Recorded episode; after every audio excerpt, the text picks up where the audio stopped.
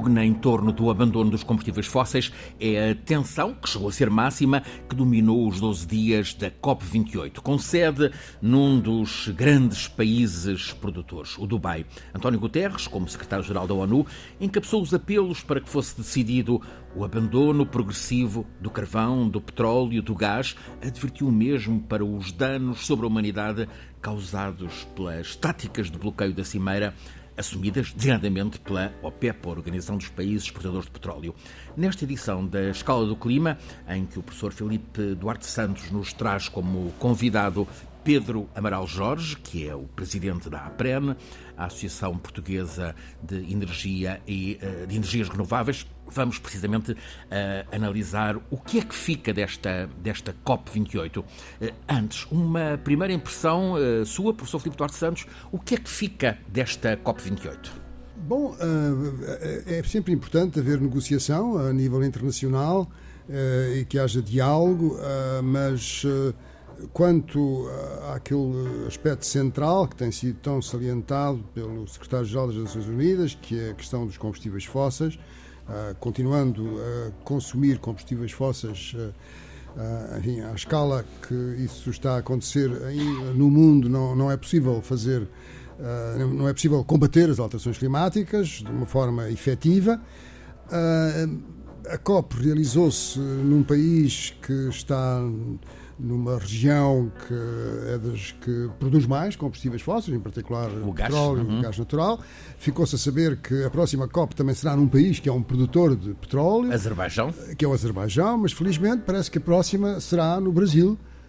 Uh, a seguir, a 2030. A, seguir, a, a COP30 será no Brasil. Exatamente, a COP30 no, será no Brasil, que é no Amazonas, e, e, e, parece haver um certo consenso que é necessário. Um, fazer todo o possível por manter esse bioma extraordinário, mas uh, há uma coisa que na COP eu achei que, que foi um passo positivo, é uma maior consciência de que as alterações climáticas estão a afetar a agricultura. A agricultura é um dos setores mais vulneráveis eh, às alterações climáticas e, e houve uh, declarações no sentido de dar maior importância a esse setor, o setor da alimentação e da agricultura, tanto na adaptação, porque há muitos agricultores que estão em condições cada vez mais difíceis de produção agrícola, mas também da mitigação, da redução dos gases com efeito de estufa do setor da agricultura.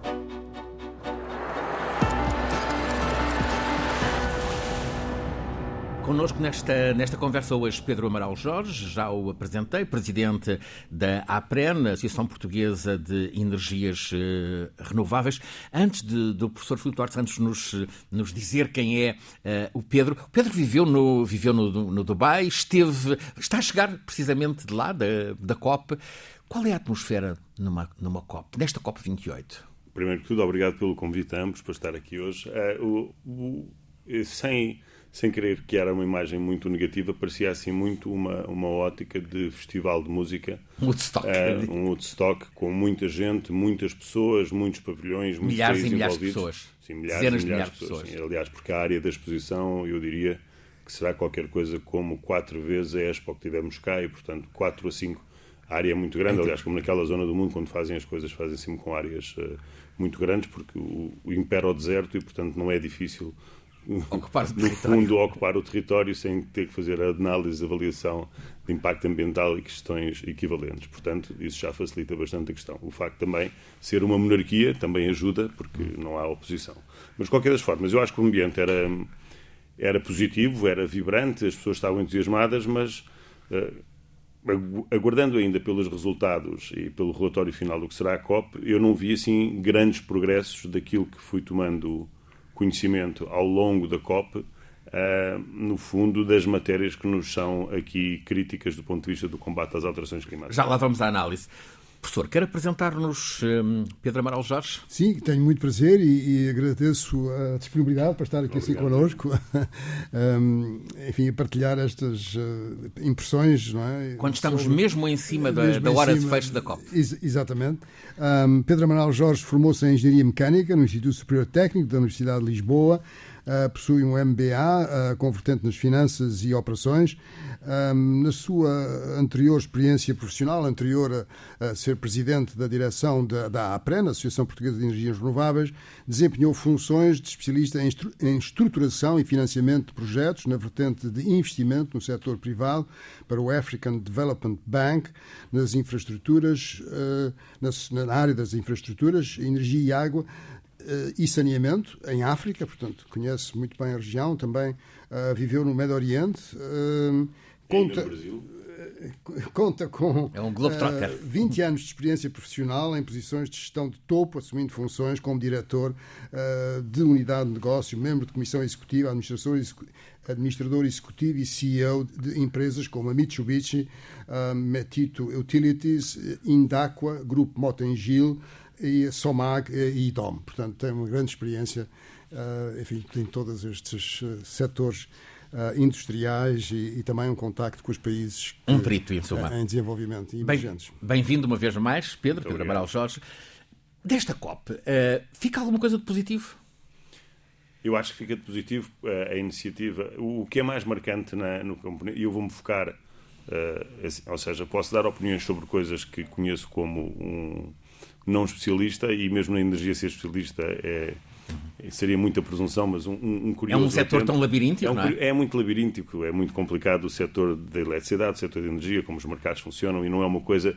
E, e, perdemos muito porque não é algo que seja fácil de explicar ao cidadão comum.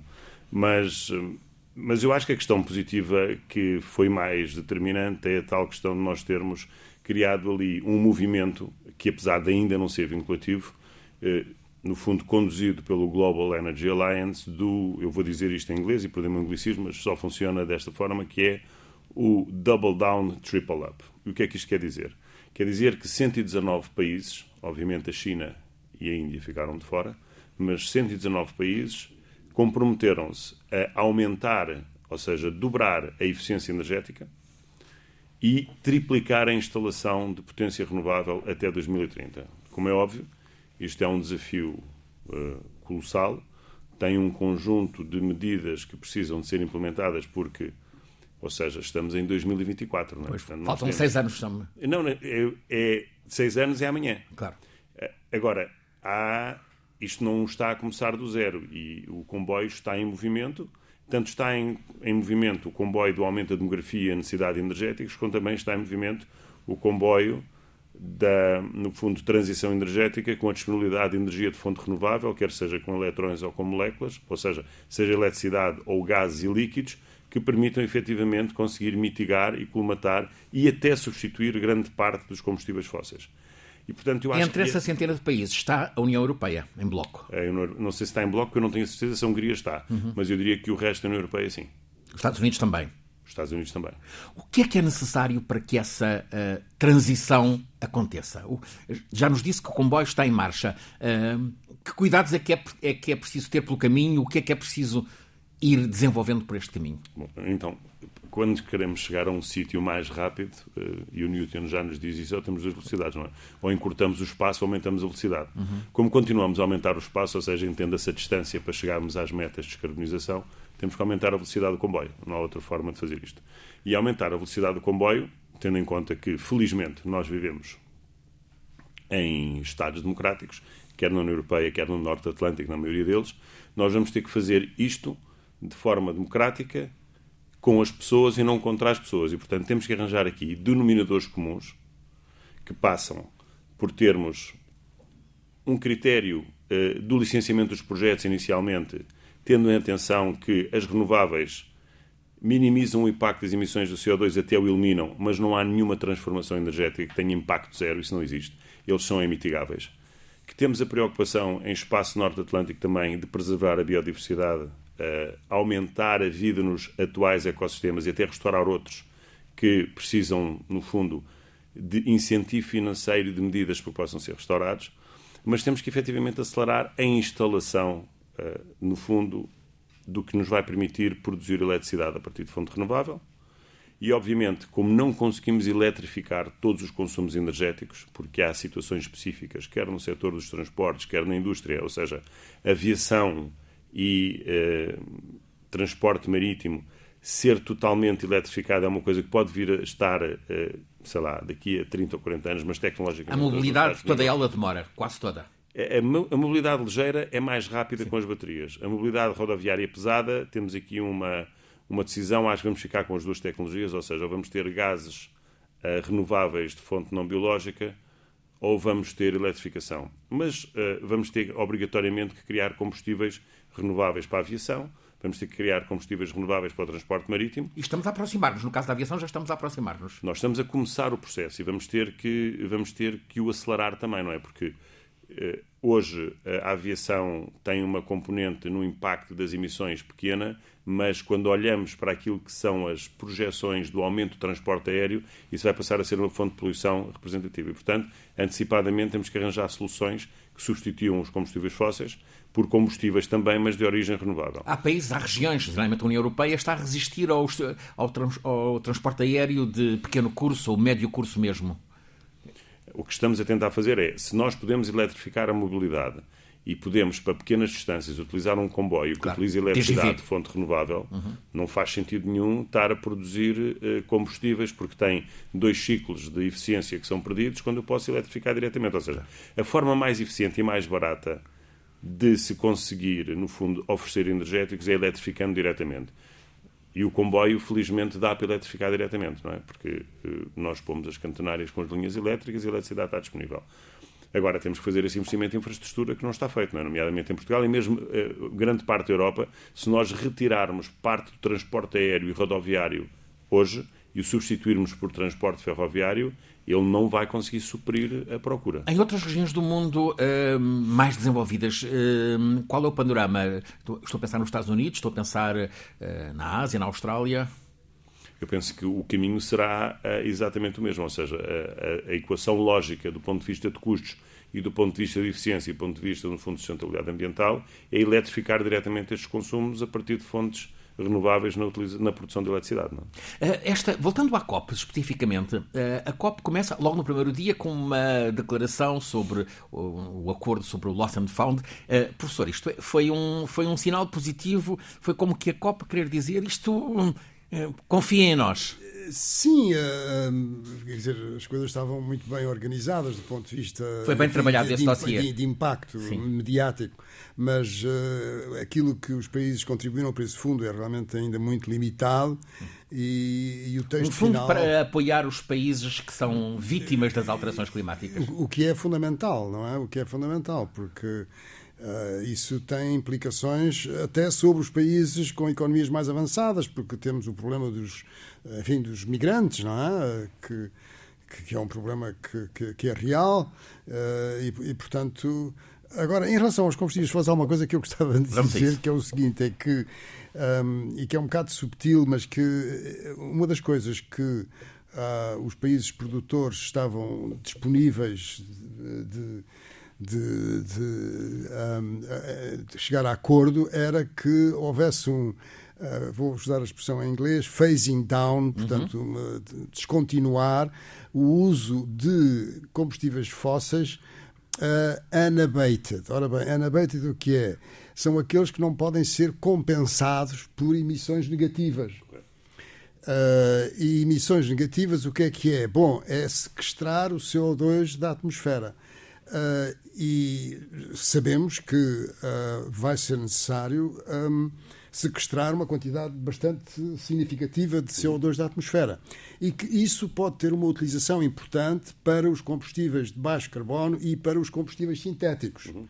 Portanto, tudo isso são coisas, eh, digamos, complementares em relação a desenvolver muito a, a componente de eletricidade no mundo.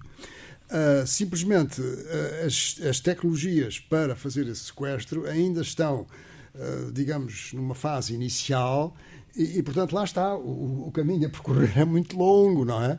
E, e, e portanto, não, é uma coisa que, de facto, uh, a, a, médio prazo resolve este problema que se está a agravar porque as emissões não param de aumentar, claro. estão a aumentar. As emissões deste ano uh, são mais altas do que as do ano passado. E, portanto, se e nós... tem sido sempre assim. E, e, tem sido sempre assim. Portanto, Exceto ano da pandemia. Na pandemia, claro. Onde o mundo parou, claro. Exatamente. De maneira que uh, é para ver que há uma complexidade neste... Claro. Pedro, há oito anos houve uma euforia global, sobretudo uh, no mundo que acredita na transformação, com o Acordo de Paris. o Acordo de Paris está... os acordos de Paris estão em, estão em causa? Não, porque os acordos de Paris, quer dizer, na minha opinião, claro, os acordos de Paris são a base que nos levou a começar a olhar para a neutralidade climática em 2050, a conseguir ter medidas, eh, no fundo, holísticas de todos os setores a contribuir. Pôs metas. Identificar metas, identificar que setores é que mais facilmente nos ajudariam a reduzir a parte mais representativa das emissões de gases com efeito de estufa. E, portanto, eu acho que o Acordo de Paris é absolutamente válido. Agora, o que nós temos que conseguir fazer é passarmos de acordos não vinculativos para compromissos vinculativos. Porque nós sabemos que a cooperação é fundamental, eh, mas quando as coisas chegam a situações como as que nós estamos a começar a, percebermos que são os anos mais quentes de que há, eh, no fundo, conhecimento e de que há informação com ondas de calor em que há zonas do globo em que estão 30 dias com temperaturas acima de 44 graus, ou que têm, eh, no fundo, pluviosidade em 3 horas, que seria equivalente àquilo que choveria durante 3 meses. Ou seja, o que nós temos que efetivamente fazer é, é, é conseguir tornar esta, estas medidas, mesmo que elas tenham que ser incrementais, elas têm que ser vinculativas e não podem voltar atrás. Ou seja, eu quando subo um degrau não posso passar para o degrau anterior, tenho que passar sempre para o grau que está à frente. Continuar a progredir. E é isso que tem que ser feito. Agora, isto é uma. Eu costumo dizer que nós assistimos a várias revoluções. Uh, assistimos à revolução da informática, passámos dos mainframes aos computadores pessoais, quando toda a gente achava que era impossível. Passámos dos telefones de casa para inicialmente telemóveis e depois para smartphones, também toda a gente achava que era. Ou seja, nós fizemos essa evolução toda. Esta transformação que nós temos que fazer no setor energético, eu atrevo-me a dizer, e é a minha opinião uma vez mais, que é provavelmente a mais radical a que nós nos observamos desde a Revolução Industrial. E porque isto implica. Uh, tem um impacto no território que tem que ser mitigado e que tem que ser analisado, mas efetivamente é a única forma que nós temos de conseguir controlar a não emissão contínua. Para além de todas as vantagens que vamos ter do ponto de vista económico. Vamos pensar só no exemplo. Nós hoje estamos uh, fruto da OPEP, sempre sujeitos a flutuações dos preços de combustíveis uhum. fósseis por cartelização entre desequilíbrios entre oferta e procura. Se a Europa, ou mesmo o Atlântico Norte, for claramente autossuficiente, mas aqui eu, eu, refiro mais à Europa, porque os Estados Unidos estão a resolver esse problema com o Shell Gas e tem agora o Inflation Reduction Act, também vai ter um conjunto de medidas de aumento de potência e de capacidade renovável. Mas a Europa, uma das grandes fragilidades que a economia europeia tem é efetivamente estar sempre sujeita a saltos de custos energéticos. Se nós conseguimos determinar que vamos efetivamente suprir grande parte do consumo energético através da eletrificação direta ou da eletrificação indireta, que são os tais combustíveis uh, renováveis de origem não biológica, nós vamos ter controlo sobre os preços e os custos. Porquê? Porque os, os custos variáveis não existem na produção de eletricidade renovável, porque o, o combustível das renováveis, seja sol, ar ou água, continua a ser gratuito. Não é? E não tem emissões. Portanto, eu tenho duas vantagens. Eu não tenho que pagar para poluir e eu não tenho que pagar o combustível. E nós vamos, conseguimos fazer trajetórias de precificação de custos a 10, 15 anos sem andarmos sempre em choques e em crises energéticas. E como nós nos apercebemos desde 1974 eh, que cada vez que temos uma crise energética o mundo ocidental dá um salto, então está na hora de sermos nós a levar esta revolução energética e pôr o resto do mundo a dar um salto. Porque, uhum. deixe-me só concluir isto, porque entre os Estados Unidos e a Europa há praticamente mil milhões de pessoas, e também podemos considerar que alguns países de, de, da América do Sul são 1.200 milhões de pessoas, mas eu estou-me a focar nos Estados Unidos e Europa por causa do PIB per capita. E este mercado é relevante para, no fundo, os parceiros comerciais na Ásia. É? Ou seja, o mercado interno, por muito que nos digam, não, mas nós não precisamos da Europa, porque não continua a ser um mercado interessante. Eu participo em imensos fóruns, em imensas reuniões. Ninguém está a descartar produzir bens e serviços para entregar na Europa. E, portanto, nós vamos ter que forçar aqui uma nota. Eu sei que isto não é fácil e que podemos até ser geoestrategicamente ameaçados, que é o chamado Carbon Border Adjustment Mechanism. Ou seja, nós vamos ter que taxar por, no fundo, dumping ambiental, uhum. tudo aquilo que entra na Europa e que vem, entre aspas, embrulhado em gases de efeito de estufa e que tem que pagar a penalidade que está a causar no planeta. E, portanto, quando nós conseguimos fazer isso e tivermos previsibilidade dos custos de produção de eletricidade e de outros energéticos, nós vamos conseguir trazer aqui um impacto de ciclo virtuoso económico para a Europa. Agora, estamos a ter que saltar o fosso, não é? E ainda não conseguimos perceber se vamos conseguir saltar o fosso ou se vamos escorregar e cair, não é? E o mundo já dispõe de uh, energia renovável, seja solar, eólica, produzida no mar, produzida em terra, hidrogênio verde, em suma, energia renovável bastante para substituir as necessidades da energia fóssil? Não, vamos demorar, eu diria, 30, 40 ou 50 anos a conseguir fazer isso. E esse se, é um problema. Se pusermos o tal comboio à em alta velocidade do TGV, não é? Hum.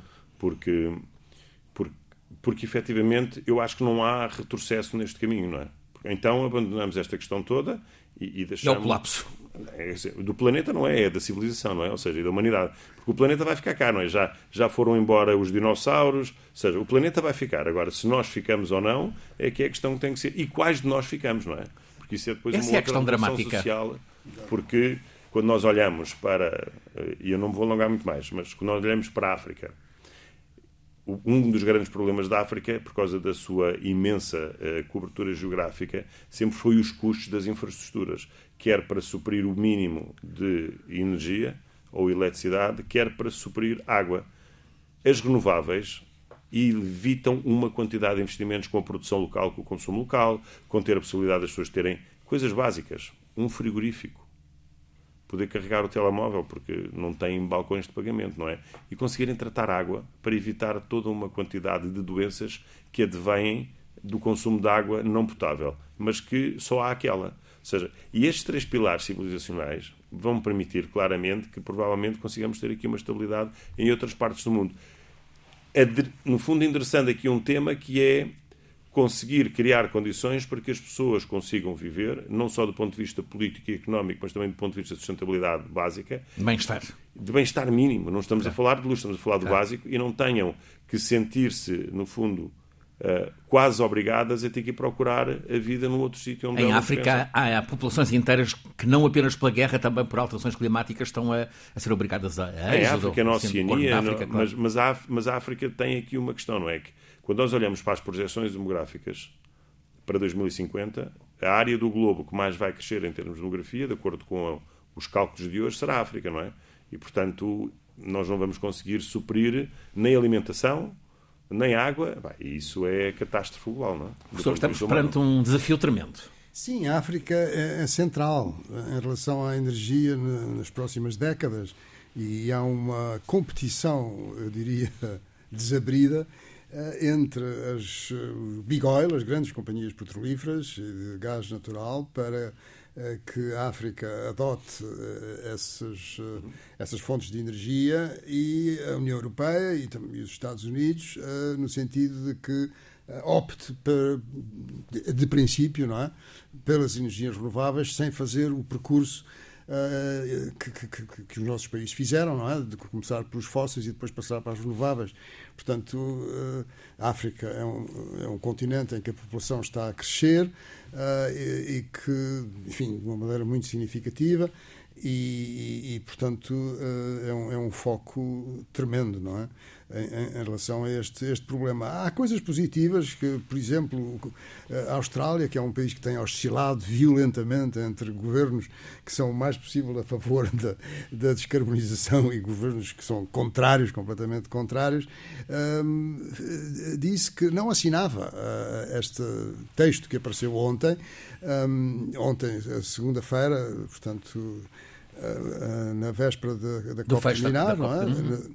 Eh, porque eh, isso era uma sentença para os países de, de, de, insulares do Pacífico, é? Porque, eh, quer dizer, sem, sem haver acordo em em fazerem, sem haver acordo para descontinuar o uso dos combustíveis a vida, fósseis. A vida nessa, nessas uh, ilhas está ameaçada, claro. Está, está, está completamente ameaçada. Claro. É? E, portanto, isso mostra que a nível regional, aqueles países que têm. Porque a Austrália tem imenso carvão, não é? tem, uhum. tem, tem, reservas imensas de carvão. Mas isso é, é, uma coisa que é positiva, não é? Porque a solidariedade, no fundo, regional. Funciona. São, são, são coisas que são positivas. Pedro, o, o negócio dos gigantes da energia é, é colossal, nós sabemos. Há notícia de que eh, já estão a tratar a, a reconversão.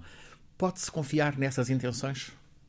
Pedro viveu num, num, num país que então, é um então. grande produtor de gás, o, eh, o Dubai, neste caso, sim, o anfitrião. Eh, o Dubai é um dos Emirados, são os Emirados Árabes Emirados, Unidos claro. e o Dubai é um dos Emirados, mas, mas sim, é, há uma quantidade de economias e quem vai àquela parte do mundo, seja a Arábia Saudita, aos Emirados, ao Qatar, percebe claramente que todo aquele desenvolvimento civilizacional só é possível por causa da venda de produtos petrolíferos, não é? Portanto, aquilo no fundo e, e, provavelmente alguém me vai processar pelo que eu vou dizer agora, acaba de ser quase equivalente a uma dependência que é criada, não é? E que quem vende o elemento que torna as pessoas dependentes vive sempre bem e quem vive mal é quem é dependente, é? E, portanto, hum, curiosamente, só para complementar aqui uma coisa que o professor uh, referiu, uh, a Austrália, felizmente, também tem muito vento e muito sol, é? E, portanto, isso ajuda muito. Não tem tanta água como seria ideal, mas vento e sol não lhes falta e, portanto, isso também pode ser uma forma de resolver. Mas, mas esses países têm um modelo uh, civilizacional que está assente nisso e, obviamente, que eles estão a afirmar que vão fazer a transição. Agora, o que é que eu vejo no Dubai, porque foi o país que eu melhor conheço, porque vivi lá, vê-se claramente a aposta na diversificação da economia, ou seja, indústrias, logística, um, turismo. Turismo, mas turismo é, está muito reservado ao nicho, mas começa a haver uma expansão. Agora, não nos enganemos, não é? Mais de dois terços do PIB dos Emirados Árabes Unidos advém da venda de petróleo e de gás natural. E, portanto, se eles de um momento para o outro ficarem sem isso, eu diria que o PIB dos Emirados Árabes, dos últimos dados que eu analisei, está perto de ser três vezes o PIB nacional. Mas se eles deixarem de vender gás e, e petróleo, eh, passa a ser o nosso, não é? portanto, aquele nível de vida que hoje nós observamos, quase faraónico, eh, não é possível se esse fluxo de capital não entrar. E esse fluxo de capital, no fundo, vem das economias mais avançadas, porque quanto mais avançada a economia, pelo menos a regra até aqui tem sido assim, e esperemos que daqui para a frente não seja, é maior é a minha intensidade de consumo energético. Não per capita, mas em termos globais, não é? Porque eu passo a ter muito mais necessidades de energia para a mobilidade, porque tenho eletrodomésticos em casa, por o que for. E, portanto, nós temos que conseguir reverter esse fluxo de capital a sair e estacionar esse fluxo de capital no espaço onde esses centros energéticos estão a ser desenvolvidos. Ou seja, eu passo a ter, deixo de ter um desequilíbrio na balança comercial em que eu mando dinheiro e recebo petróleo para formar capital bruto onde eu invisto e, na realidade, com esse investimento, eu estou a ter uma contribuição direta para os PIBs do espaço europeu. Geração de emprego, aumento de investimento. E isso, na minha opinião, uma vez mais, vai forçar a que as empresas, no fundo, ao Oriente ou ao Ocidente, que queiram continuar a ter relações comerciais com a Europa, que tenham um de dois caminhos. Ou se instalam na Europa, até porque nós vamos ter energéticos de fonte renovável que vão ser absolutamente competitivos com as alternativas fósseis, tendo em conta quer os custos logísticos, quer, os, quer o ETS, no fundo, o comércio de licenças de emissão, e, portanto, essa mudança tem que ser acelerada. E, sem entrar em teorias da conspiração, na minha opinião, muito do que está a acontecer em termos geoestratégicos de perturbação também é uma tentativa de evitar que nós consigamos dar esse salto civilizacional. É? E, portanto, uma vez mais, temos que ser resilientes uh, e temos que perceber que quando damos um passo para o próximo degrau da escada, que não podemos sequer pensar vamos ficar é. cansados e vamos dar um passo atrás. Há que continuar. Isso, claro. Há que continuar. Uma questão, o custo para as pessoas da transição energética. Esse também é um grande mito, porque hoje eh, as fontes mais baratas para produzir eletricidade ehm, para injetar no sistema são eólica e solar, comparativamente com qualquer outra alternativa. E, obviamente, a hídrica, quando a disponibilizamos. O que a transição energética vai trazer aqui, esse custo que passam a vida a referir, não é real do ponto de vista da produção de eletricidade. Nós temos é que fazer chegar esses ganhos aos consumidores e isso precisa aqui de um conjunto de reformas no mercado de eletricidade, na forma como nós transacionamos todos os energéticos. Agora, se me disser, não, mas naquilo que são os combustíveis líquidos e gasosos, nós vamos ter aqui uma fase de transição que vamos ter que investir até chegarmos, no fundo, a um valor da acessibilidade económica que já não precise de apoios eh, de cooperação dentro da União Europeia, sim, vamos ter que fazer isso. Mas para a produção de eletricidade isso está resolvido. Por isso é que a União Europeia, em 2016, quando definiu o pacote de energia limpa para todos os europeus, apostou na eletrificação direta da maioria dos consumos que conseguisse, porque isso é efetivamente a forma mais barata, mais eficiente e mais rápida de ir suprindo combustíveis fósseis. Agora, volto a repetir, não é possível eletrificar todos os consumos energéticos. E, portanto, isso nós temos que deixar... Não há ilusões, claro. Não, não, vamos ter que deixar de sonhar, não é? A menos que, de hoje para amanhã, alguém surja com uma tecnologia, com umas coisas de micro-ondas, indução, o que for, que eu não conheço hoje, e que diga, não, conseguimos resolver este problema. Ou seja, vamos pensar num exemplo muito claro. Eu, quando estou a produzir aço, não é? Uhum. Eu não tenho forma de não ter alta temperatura e de não ter hidrogênio. Portanto, ou esse hidrogênio é verde, essa alta temperatura é fornecida de uma fonte o mais, entre aspas, renovável possível, eu não consigo produzir. E até que haja uma, vamos chamar, resistência elétrica que permitisse chegar a temperaturas de 1500, 1800 graus que permitem esse processo industrial, ele não vai existir. E, portanto, isto são, é uma, não, é, não são três medidas de um milhão, utilizando aqui a metáfora, são um milhão medidas de um ou 100 mil medidas de 10. E isto são ganhos incrementais que têm que ser feitos. E os ganhos incrementais ajudam a sustentar os pilares, não é? É como quando eu estou a acamar areia e a fazer uma, sei lá, uma figura na praia com as crianças. Se eu não compactar bem a areia, aquilo cai tudo. Portanto, os passos são fundamentais. Agora, do ponto de vista económico, do ponto de vista legal, do ponto de vista ambiental, do ponto de vista financeiro, a eletrificação direta está mais comprovada, não precisa depois estar estabilizada. Tem outros detalhes que não vale a pena a gente falar aqui, que tem a ver com, no fundo, as horas em que nós produzimos e as horas em que há consumo. Agora temos que ir para a parte das moléculas, que são no fundo, conseguir suprir energéticos renováveis à mobilidade aérea, ou seja, ao transporte aéreo, ao transporte marítimo e também às indústrias. Porque não nos enganemos que se nós não tivermos uma base industrial forte na Europa e conseguimos cumprir, no fundo, o European Green Deal, nomeadamente com o chamado taxa de ajuste de carbono à entrada da União Europeia, que nós não vamos ganhar esta batalha comercial. E, portanto, temos que nos defender e, neste momento, a questão geopolítica está muito associada à questão do desenvolvimento económico. Professor Filipe Duarte Santos, hum, esta COP28 já passou para o ano, COP29 no Azerbaijão. O melhor é apontarmos esperanças, se é que é possível falar em esperanças, para a COP30 em, em Belém, no Amazonas. Bom, todas as COPs acabam por ser importantes, uhum. não é? Porque, Esta teve avanços, não é? E, e, e, houve avanços. Eh, eh, agora, este, este ponto que, que, que foi mencionado pelo engenheiro Pedro é, é, é, muito importante. Quer dizer, a Europa, e vai ser um desafio para a Europa, quer dizer, a Europa tem que compatibilizar a sua competitividade económica com a transição energética porque a Europa, neste momento, contribui apenas com 4,6% uhum. Eh, dos, dos gases com efeito de estufa. Uh, e, portanto, fez um percurso uh, relativamente a, a, todo o resto do mundo. Bem comportado. Muito bem comportado, eu diria. Ao contrário da China e da Índia. a China evoluiu um quatro pouco. estrelas, não é? uh, e, e, portanto, agora, como é que isso se faz perante blocos, não é? Quer dizer, a China e os Estados Unidos, porque repare, a China e os Estados Unidos é que, é que são determinantes aqui, não é? Porque como são os maiores emissores, Uh, são eles que de facto uh, é como se diz em inglês uh, set the standard não é? Quer dizer estabelecem o padrão. o, o, padrão não é? Estabelecem o padrão.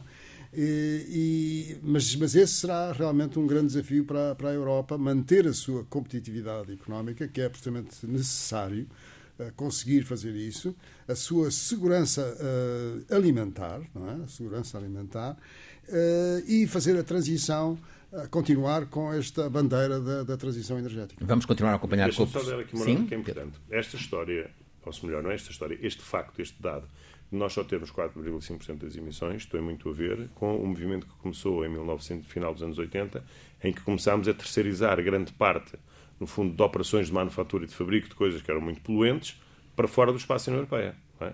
E, portanto, na realidade, se nós. Por isso é que o Carbon Border Adjustment Mechanism é fundamental. Porque, na realidade, quando nós importamos alguma coisa, estamos a enviar um fluxo de capital, mas estamos a trazer nesse produto uma quantidade de emissões que, na realidade, são globais, só que não são emitidas em espaço europeu. E é isto que nós temos que reverter, ou seja, é trazer a industrialização de volta para a Europa, mas de forma a que seja com tecnologia tal que eu consiga controlar e minimizar as emissões. E esse é o grande desafio. Por isso é que nós precisamos do European Green Deal ou do pacote ecológico europeu a par de todas estas medidas de desenvolvimento e transição energética. Pedro Amaral Jorge, presidente da APREN, Associação Portuguesa de Energias Renováveis, agora mesmo chegado do Dubai, onde esteve na, na COP28, o convidado desta edição da Escala do Clima, um programa que uh, tem sempre a condução científica do professor Felipe Duarte Santos, professor catedrático da Faculdade de Ciências da Universidade de Lisboa. É uma parceria este programa entre a Escola Superior de Comunicação Social e a Antena 1 da Rádio Pública, a RTP é um programa feito por uh, Nuno Portugal, por uh, Alice Vilaça, por mim, Francisco Sena Santos, sempre pelo professor Filipe Duarte Santos. Hoje, como convidado, Pedro Amaral Jorge.